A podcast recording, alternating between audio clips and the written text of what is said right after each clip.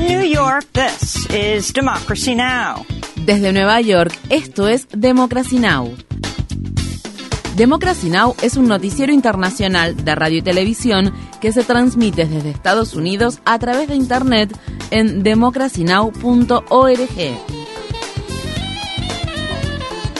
Welcome to Democracy Now!, democracynow.org. Bienvenidos a Democracy Now! en español democracynow.org barra es, el informativo de Guerra y Paz con Amy Goodman.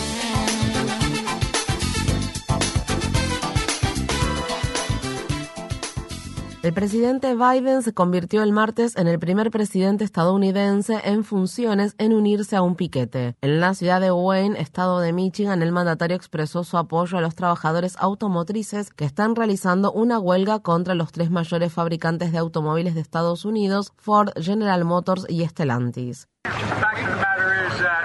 Lo cierto es que ustedes, el sindicato, salvaron la industria automotriz en 2008 e incluso antes. Ustedes hicieron muchos sacrificios y debieron renunciar a muchas cosas.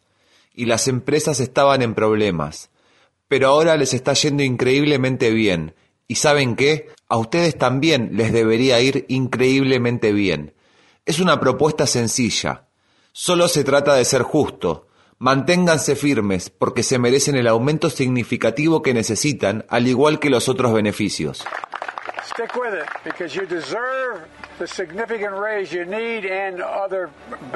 El presidente Biden estaba parado junto al presidente del sindicato United Auto Workers, John Fain. Por su parte, Donald Trump hablará este miércoles frente a los trabajadores automotrices de una planta no sindicalizada que se encuentra cerca de la ciudad de Detroit, en lugar de asistir al segundo debate republicano que se celebrará el miércoles por la noche. Mientras tanto, la compañía General Motors empezó a contratar esquiroles por 14 dólares la hora para que trabajen en medio de la huelga. En más noticias laborales, los guionistas de cine y televisión en Estados Unidos retoman sus labores tras poner fin a partir de la medianoche del miércoles a su histórica huelga de 148 días. La medida se produce luego de que el sindicato Writers Guild of America, que representa a los guionistas, lograra negociar un acuerdo provisional excepcional sobre un nuevo contrato con los estudios de Hollywood y las plataformas de transmisión por Internet. El sindicato dijo el martes que tres de sus juntas internas votaron en forma unánime a favor de poner fin a la huelga y enviar el acuerdo provisional de tres años a sus 11.500 miembros para que lo ratifiquen. El nuevo contrato incluye un aumento en los pagos de los derechos de autor residuales, aumentos salariales, mejores beneficios, protecciones contra el uso de inteligencia artificial por parte de los estudios de Hollywood, mejoras en la transparencia de los datos relacionados con las transmisiones y dotación mínima de personal.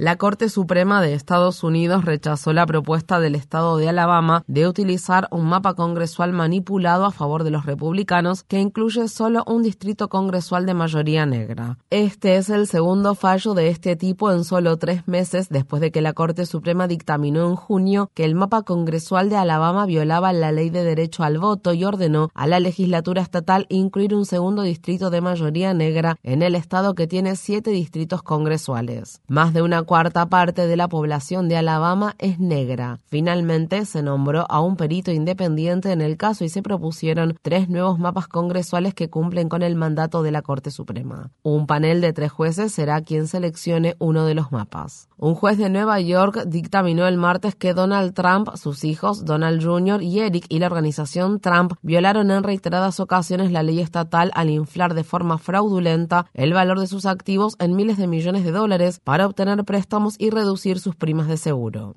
El fallo se produjo como parte de una demanda civil interpuesta por la fiscal general de Nueva York, Leticia James, y obligará a disolver algunas de las licencias comerciales de Trump, quien podría además perder el control de algunas de sus propiedades, incluida la Torre Trump, que es su residencia en Nueva York. Este fallo constituye una importante victoria para la fiscal general Leticia James, quien presentó una demanda contra Trump, cuyo juicio, que comenzará el lunes próximo, se centrará en la presunta falsificación de registros comerciales y financieros, el fraude de seguros y actos conspirativos. James intenta obtener el pago de 250 millones de dólares en concepto de daños y perjuicios y la prohibición para que Trump haga negocios en Nueva York. La presidenta de la Comisión Federal de Comunicaciones de Estados Unidos, Jessica Rosenworcel, dijo el martes que planea restablecer las históricas normas de neutralidad de Internet que fueron derogadas bajo la presidencia de Donald Trump. El anuncio tiene lugar después de que los demócratas tomaran esta semana el control mayoritario de la Comisión Federal de Comunicaciones que se encuentra compuesta por cinco miembros. En octubre, los miembros de la comisión votarán sobre el restablecimiento de la neutralidad de la Internet, lo que prohibiría a los proveedores de Internet de Estados Unidos bloquear el acceso o limitar el consumo de los clientes en función del monto que pagan o de los sitios web que visitan. Estas fueron las palabras expresadas por Jessica Rosenworcel cuando habló el martes en el Club Nacional de Prensa.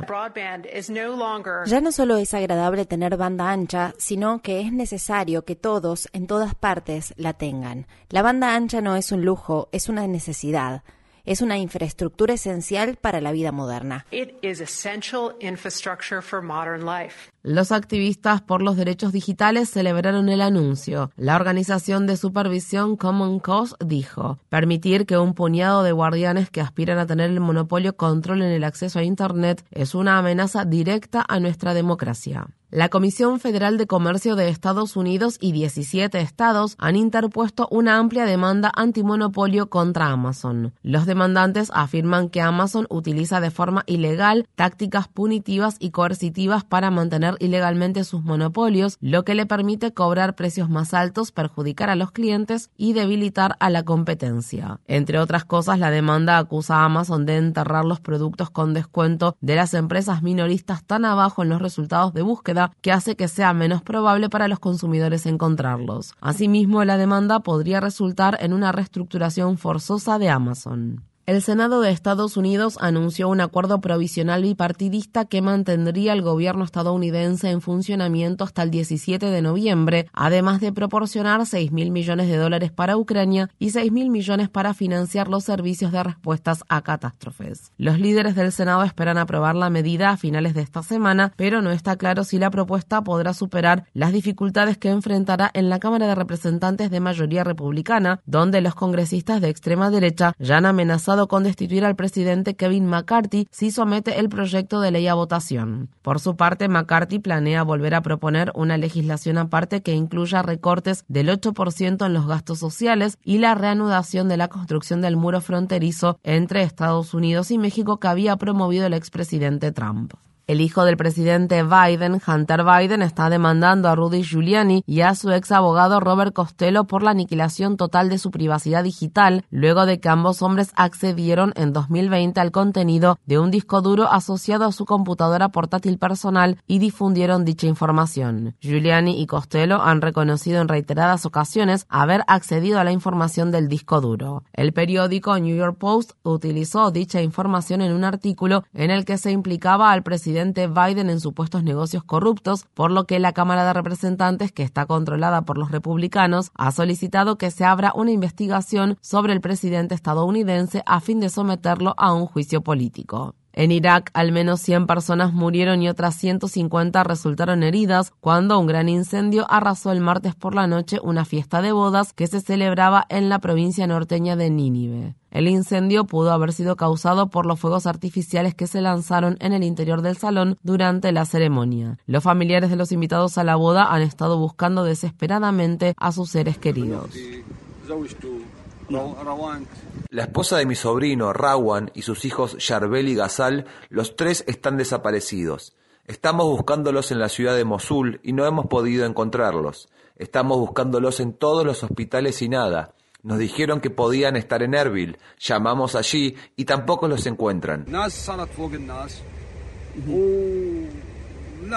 El número de muertos por una explosión en un depósito de combustible en la región azerbaiyana de Nagorno-Karabaj asciende a 68, al tiempo que decenas de miles de personas de etnia armenia se han estado apresurando para llegar a la frontera luego de que las Fuerzas Armadas azerbaiyanas bombardearon la disputada región la semana pasada. La administradora de la Agencia de Estados Unidos para el Desarrollo Internacional, Samantha Power, dijo que el país norteamericano proporcionará 11,5 millones de dólares para ayudar a paliar el empeoramiento de la crisis e instó a Azerbaiyán a permitir que los trabajadores humanitarios ayuden a las personas necesitadas. Por su parte, Armenia ha advertido sobre una campaña de limpieza étnica en la disputada región de Nagorno-Karabaj. El legislador canadiense Anthony Rota renunció el martes como presidente de la Cámara de los Comunes, unos días después de haber ovacionado en el Parlamento a Yaroslav Junka, un veterano de guerra ucraniano-canadiense de 98 años que luchó en una unidad de las Waffen-SS nazis durante la Segunda Guerra Mundial. Tanto el primer ministro Justin Trudeau como el presidente ucraniano Volodymyr Zelensky se sumaron a los aplausos. Estas fueron las palabras expresadas por Anthony Rota cuando habló el martes.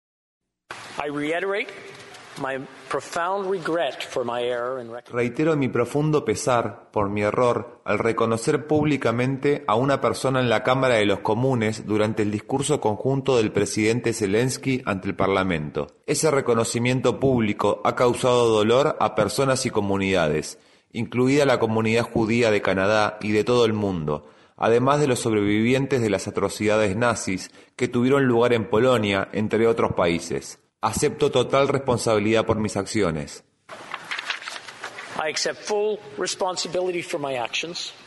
Mientras tanto, el ministro de Educación de Polonia dijo que está tomando medidas para investigar si Junca estuvo involucrado en crímenes contra el pueblo polaco durante la guerra y posiblemente extraditarlo para que sea juzgado en dicho país. Funcionarios ucranianos dicen estar verificando la información sobre la muerte del máximo comandante ruso Víctor Sokolov después de que Moscú publicara imágenes suyas en las que aparece sano y salvo. Kiev informó el lunes que sus fuerzas armadas habían matado al comandante de la flota rusa del Mar Negro, Víctor Sokolov y a otros 33 oficiales tras llevar a cabo la semana pasada un ataque con misiles contra la península de Crimea. El ministro de Turismo de Israel, Jaim Katz, se encuentra en Arabia Saudí para asistir a una cumbre de la ONU, lo que marca la primera visita pública de un alto funcionario israelí a la ciudad de Riyadh en un momento en que ambos países avanzan hacia la normalización de las relaciones diplomáticas como resultado de un acuerdo negociado por Estados Unidos. Esto se produce al tiempo que el primer embajador saudí en Palestina realizó un viaje a los territorios de Cisjordania ocupados por Israel. Esta es la primera vez que una delegación saudí visita la región desde 1967. Nayef al-Sudairi se reunió con funcionarios palestinos, incluido el presidente palestino Mahmoud Abbas, en la ciudad de Ramallah.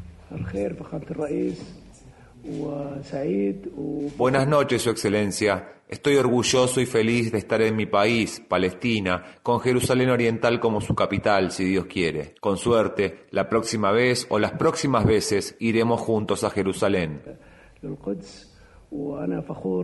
Asimismo, Arabia Saudí ha dicho que solo normalizará las relaciones diplomáticas con Israel si hay avance hacia la creación de un Estado palestino. La entidad bancaria JP Morgan Chase ha llegado a un acuerdo por la suma de 75 millones de dólares con las Islas Vírgenes de Estados Unidos en relación a una demanda en la que se alega que el banco financió el imperio de explotación sexual y trata de personas de Jeffrey Epstein, quien era propietario de dos islas privadas de las Islas Vírgenes. JP Morgan no aceptó ninguna responsabilidad en el acuerdo cuyo monto se dividirá entre los honorarios legales y la financiación de organizaciones que trabajan para combatir la trata de personas. La demanda, que fue presentada en diciembre de 2022 por la ex fiscal general de las Islas Vírgenes de Estados Unidos, Denise George, también acusaba a JP Morgan de beneficiarse del imperio de explotación sexual y trata de personas de Epstein y de no haber denunciado las actividades financieras sospechosas del magnate. George, quien fue despedida poco después de presentar la demanda, había logrado un acuerdo mediante el cual las Islas Vírgenes estadounidenses recibirán 105 millones de dólares procedentes de la herencia de Epstein. Esto se produce después de que JP Morgan Chase acordó en junio pagar 290 millones de dólares para resolver otra demanda colectiva presentada por las víctimas del traficante sexual Jeffrey Epstein, quienes dijeron que el banco ignoró durante años las advertencias relacionadas con los abusos sexuales que perpetraba el financista debido a que estaba atrayendo clientes